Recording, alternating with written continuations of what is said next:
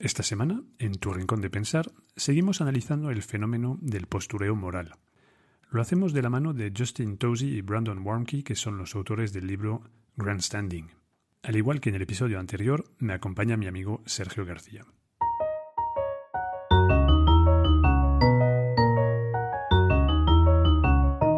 Te llames Aristóteles o Antonio García, Marie Curie o María Pérez, cuando no piensas, la lías.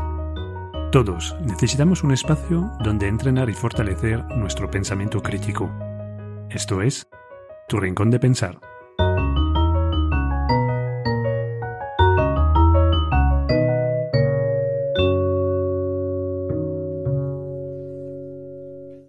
Buenos días, Sergio.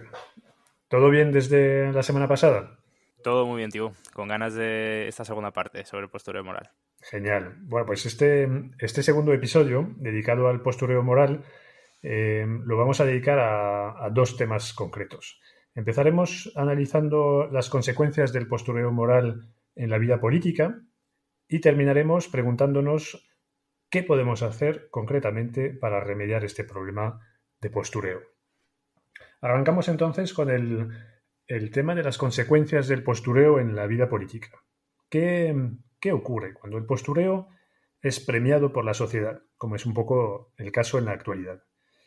Em, lo primero es que hay que recordar que muchísima gente vota a candidatos políticos eh, no por el contenido de un programa, sino por eh, valores compartidos o valores que creen compartidos.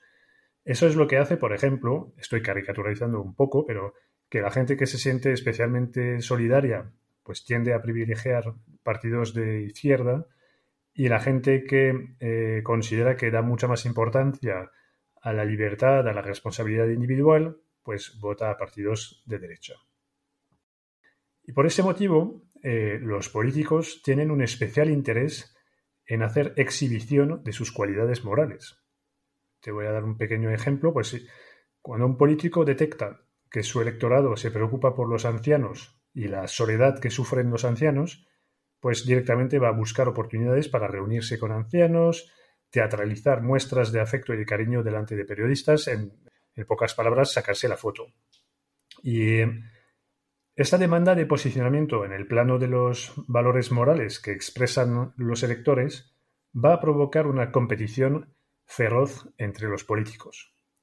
Y, los autores del libro han descubierto que este postureo moral de los políticos tiene básicamente dos consecuencias negativas sobre el funcionamiento de nuestras democracias. La primera de esas consecuencias es la desaparición de los pactos entre partidos. Y eso, bueno, lo escriben unos, unos autores de Estados Unidos, pero en España es una cruel realidad. Pues ya hemos visto que el postureo moral incrementa la polarización pero nos toca ahora añadir que el posterior moral de los políticos impide a los miembros de distintos partidos alcanzar acuerdos amplios para que puedan satisfacer a una gran mayoría de la ciudadanía. Y los autores ilustran esto definiendo dos o detallando dos maneras habituales de usar el postureo moral en, política. Eh, por un lado tenemos a la competencia interna, que, que ocurre dentro de los propios partidos, y después otro fenómeno que veremos después, que es el ataque a los adversarios. Arrancamos entonces con la competencia interna. Esto es lo que podemos observar cuando los participantes del juego democrático intentan demostrar a sus partidarios que comparten sus valores. Y, se puede observar, en muchos casos, debates ideológicos donde varios miembros de un mismo partido, de una misma tendencia, de una misma ideología, empiezan a competir, a pujar entre ellos para parecer el más puro representante de, esta ideología. Esto, por ejemplo, lo, podemos ver con la defensa de los derechos de los trabajadores, con las propuestas de incrementar el salario mínimo. Cogiendo el salario mínimo en 950 euros, se podrá proponer eh, aumentarlo a 1000, 1100, 1150 o cifras similares. El problema de esta competición interna lo vemos no tanto en las cifras, sino en declaraciones de este estilo. Cualquier persona que se, preocupe de verdad por los trabajadores sabe que el sueldo mínimo no puede situarse debajo de 1.250 euros. Y claro, su público objetivo, su electorado, lo va a aclamar. El problema viene después, porque va a ser prisionero de estas declaraciones de postureo y no va a poder aceptar 1.150, aunque realmente suponga un incremento de 200 euros desde los 950 euros iniciales. Ya, sí, sí, eso es verdad. En realidad se va a convertir en el, defensor de su propio postureo más que de los intereses de sus votantes. Y va, a renunciar a, avances. A más los políticos teatralizan en el, debate y empiezan a mencionar la expresión una cuestión de principios, que escuchamos muchas veces, pues realmente menos probabilidades hay de alcanzar pactos sobre esta, esta cuestión. Exactamente. Eh, del mismo modo que comentábamos el salario mínimo, lo hemos visto con la educación. Eh, justamente esto se ha convertido en un campo muy propio de, fórmulas dogmáticas y muchas veces en torno a cuestiones relacionadas con la religión más allá de eh, los propios, las propias propuestas de, avance en la educación. En consecuencia, lo que pasa es que ya no parece posible alcanzar pactos que se necesitan realmente para dar estabilidad al sistema educativo y por lo menos eh, una estabilidad suficiente para ver resultados. Finalmente lo que se consigue es que con cada nuevo gobierno haya un nuevo modelo educativo, prácticamente. Ya, sí, eso es, terrible y es, y es nefasto porque al final este, este mecanismo acaba premiando al, político intransigente que saca más beneficio electoral del enfrentamiento radical y completamente estéril que del acuerdo con concesiones. Eh, en un clima de postureo, el político pragmático que negocia, pacta, pues eh, muchas veces acaba acusado de traición y castigado en las, en las urnas. Parece ser que los ciudadanos se han olvidado de la frase que dice que, la política es el arte de, lo posible. Y, eso significa que hay que ser pragmático y ser capaz de buscar acuerdos a pesar de tener que renunciar a posiciones maximalistas. Pero, pero hemos perdido un poco el norte en esto con tanto postureo. Totalmente. A mí siempre me recuerda esta, este tema sobre puritanismo y radicalismo político a una escena, bueno, un diálogo de, los Monty Python en la película de La vida de Brian, que, es el siguiente. ¿Sois del Frente Judaico Popular? Vete a la mierda. ¿Qué? ¿Frente Judaico Popular? Somos del Frente Popular de Judea. Frente Judaico Popular. Disidentes. ¿Puedo entrar en vuestro grupo? No, fuera. Yo no vendo esto por gusto, es un empleo. Yo odio a los romanos como el que más. ¿Estás seguro? Claro que sí. Odio a los romanos, te lo juro. El que quiera entrar en el FPJ tiene que odiar de verdad a los romanos. Yo los odio. ¿Así cuánto? Mucho. Bien, admitido. A los únicos que odiamos más que al pueblo romano es a los cabrones del Frente del Pueblo Judaico. Disidentes. Y al Frente Popular del Pueblo Judaico. Disidentes también. El Frente Popular de Judea. Disidentes. ¿Qué? El Frente Popular de Judea, disidentes. El Frente Popular de Judea somos nosotros.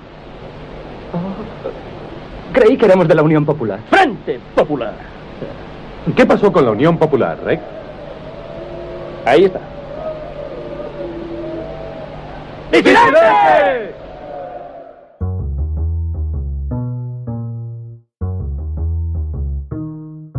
Además de, además de la competencia interna dentro de un mismo partido, el postureo también eh, agrava o intensifica los ataques a los adversarios.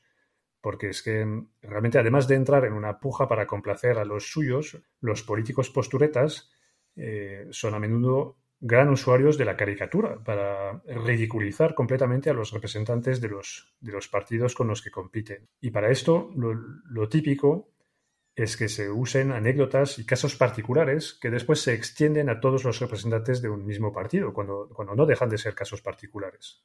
Tienes eh, ilustraciones, ¿no, Sergio?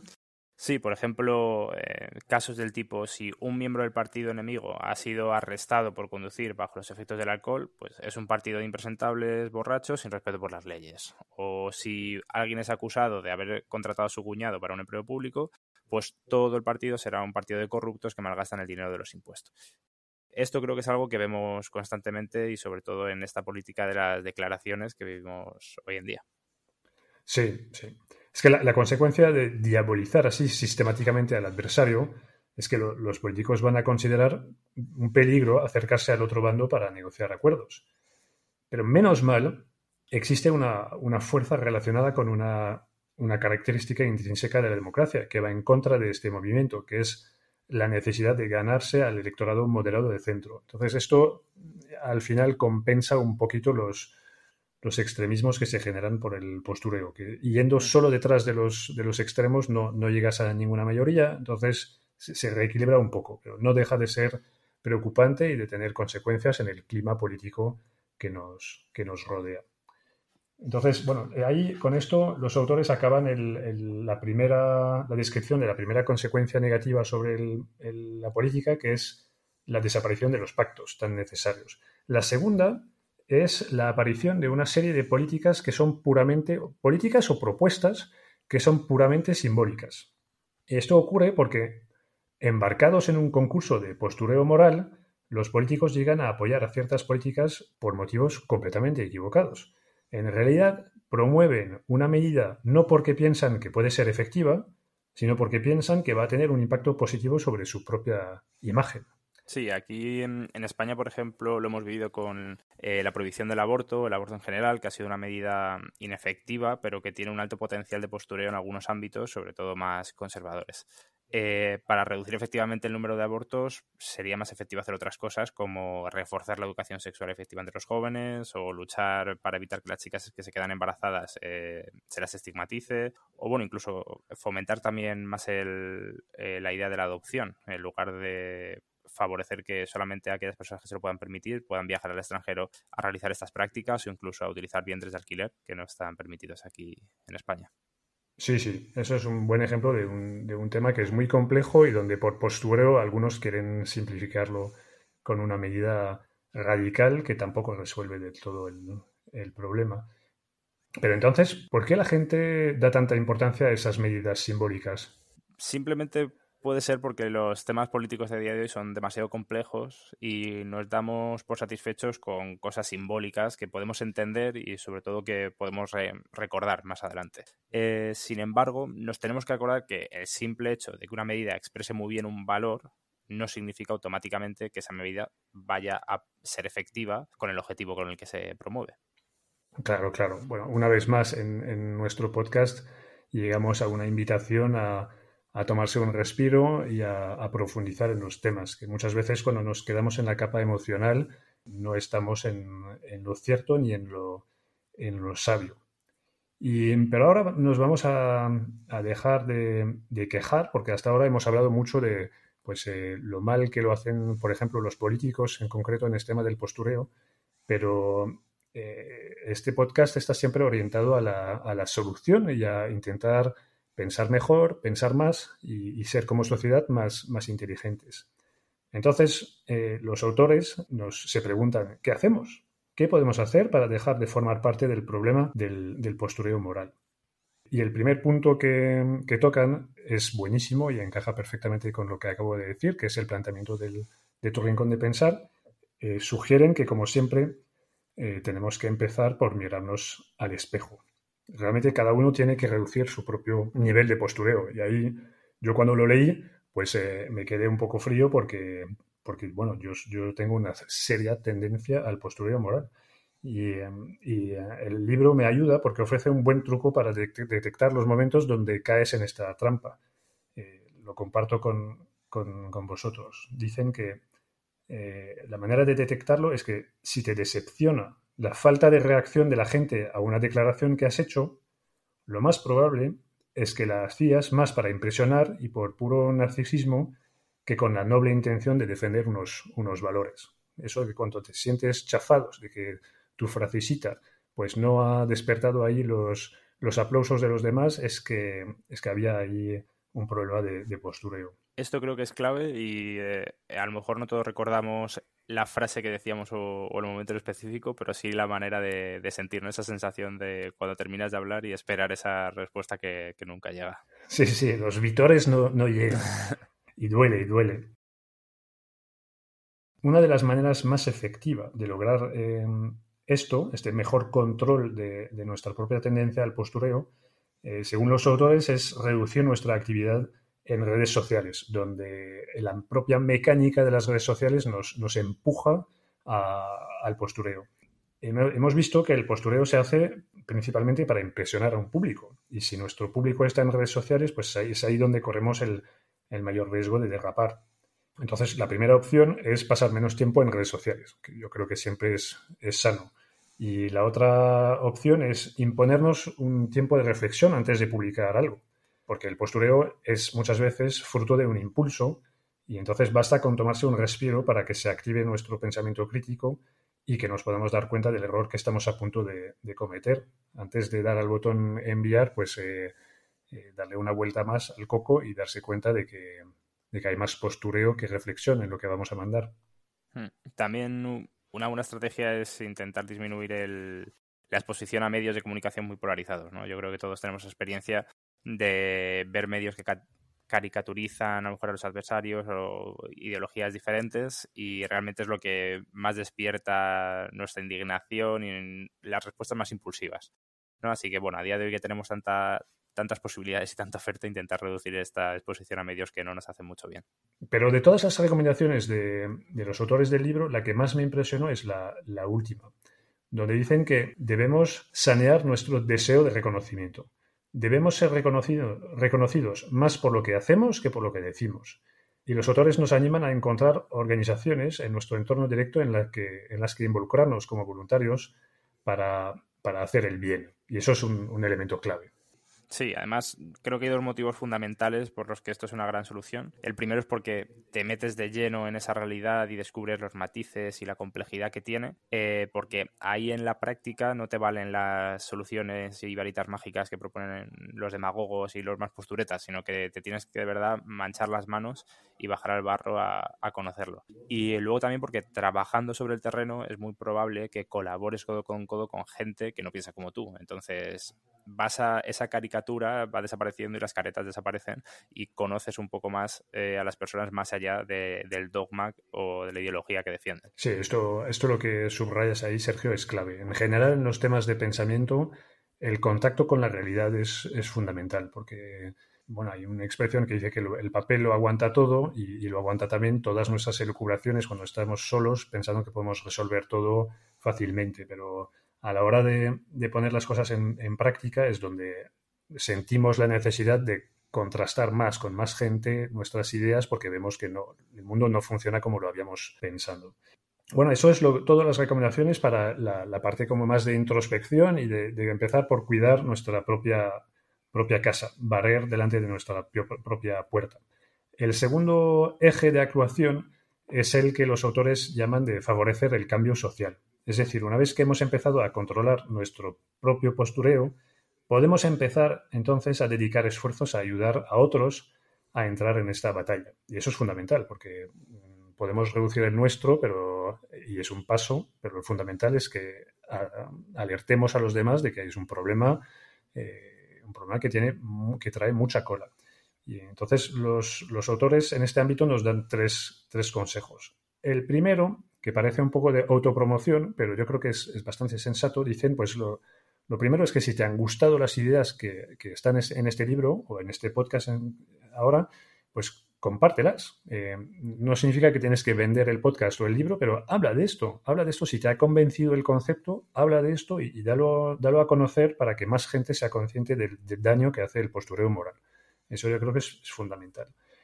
Y el segundo consejo que siempre a mí me parece muy sano y me seduce, que es lo de predicar con el, ejemplo. Lo que más necesita la gente es, son modelos a seguir. Entonces, si ya hemos empezado a hacer el trabajo eh, personal, yo creo que podemos centrar el tiro en, hacer esfuerzos muy específicos para tres cosas. La primera es evitar a lo máximo las simplificaciones, porque es, importante admitir que a menudo nos encontramos con situaciones muy complejas y que no existen soluciones sencillas y abrazar la complejidad, como ya lo, he dicho en varios episodios. El segundo punto es, si crees que alguien está equivocado, evita tanto la descalificación como el relativismo, que sería hacer como si todo, como si todo vale. Eh, hay que ser un poco más valiente y atreverse a, preguntar, eh, si no has entendido del todo bien, a desmontar, eh, si crees que lo que te dice el, otro no es muy sólido y, en definitiva, a argumentar. Hay que atreverse a, entrar en, diálogos y no en, boxeo ahí de zascas. Y después, el último, debemos reconocer que estamos equivocados cuando ocurre y que el otro tiene argumentos que nos acercan a la verdad. Yo esto me parece que empieza a ser algo en vía de, total de desaparición, que en, conversaciones, en debates en televisión, casi nunca veo a alguien darle razón al otro y reconocer que, de repente pues te das cuenta de que, pues me has, me has abierto los ojos sobre algo que no, que no veía y, tu punto de vista me ha ayudado a acercarme a la, a la verdad. Porque el objetivo de todas esas conversaciones es acercarse a la verdad, no ser el que más veces tiene la razón. Realmente el mundo nos iría mucho mejor si mañana nos damos cuenta de que eh, teníamos una posición completamente equivocada en muchos elementos y que de repente eh, se nos presentan soluciones de verdad. Yo prefiero vivir en un mundo así, un mundo que funciona mejor y donde he tenido que tragarme muchas palabras, que, vivir en un mundo mediocre porque todo el mundo defiende lo suyo y no, no conseguimos avanzar. Y, pero hay un tercer consejo, ¿no, Sergio? Sí, muy en la línea de, esto que comentabas, eh, que mm, lo que dice es no premiar a los posturetas. Entonces, la gente, si la gente lo hace para conseguir aplausos, pues vamos a intentar eh, no aplaudirles, básicamente. Eh, entonces, a veces cuesta porque es verdad que lo que dicen resuena mucho con lo que nosotros podemos pensar, pero hay que intentar identificar esos momentos cuando estamos siendo también un poco víctimas de ese postureo moral. sobre todo hay que tener cuidado en el ámbito político, porque mm, estos procesos de escalada dentro de un partido hacen que la gente llegue a decir barbaridades, ¿no? Y que muchos candidatos digan barbaridades para parecer el más puro defensor de esa ideología de turno y si se le aplaude es un, es un ciclo que nunca acaba.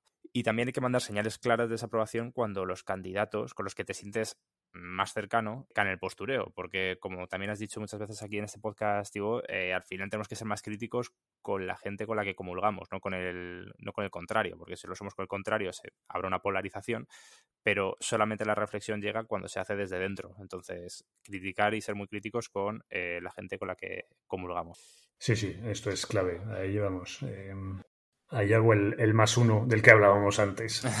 Em, pero sin postureo, que creo que son cosas eh, argumentadas, argumentadas en este, en este caso. Es, fundamental vigilar a, los nuestros, entre comillas, antes de vigilar a los, a los que de todas formas no nos van a hacer caso porque nos consideran eh, del bando enemigo. Bueno, pues eh, llegamos al final del desglose, de, de, un poco de destripar este libro que me ha parecido muy original y muy interesante como, como ves, es un, libro que mete el dedo en la, en la llaga y nos pone enfrente de nuestras responsabilidades, porque creo que, bueno, ya, yo ya he hecho mi mía culpa, pero creo que todos caemos a veces en este, en este postureo. Y entonces invito a, invito a todos a, reflexionar un poco sobre esos contenidos, tomar un poco de, tiempo e intentar recordar dos o tres cosas muy concretas eh, para empezar a ser todos una influencia positiva en el debate. Y bueno, Sergio, un millón de gracias por acompañarme en, tu rincón de pensar. Ahí la gente ve que es realmente es vuestro rincón de pensar. Yo he estado encantado de abrir las puertas a Sergio y las abriré a, más personas y, sobre todo me encantaría volver a contar contigo, Sergio, porque ya he roto la soledad del micrófono y me ha gustado mucho. Sí, ha sido un placer y sobre todo ponerte frente a un espejo y, reflexionar sobre estos temas creo que hace mucho bien, así que encantado de volver aquí cuando lo necesites. Genial, muchas gracias Sergio. Muchas gracias. Poco a poco vas descubriendo que el pensamiento crítico es un asunto personal, pero también social. Cobra todo su sentido cuando permite tener mejores conversaciones y auténticos diálogos. Por favor, recomienda el podcast entre amigos y familiares para que cada vez más gente dedique un tiempo cada semana a entrenar el pensamiento crítico. Te agradezco tu confianza y tu apoyo. Que pases una muy buena semana. A bientôt.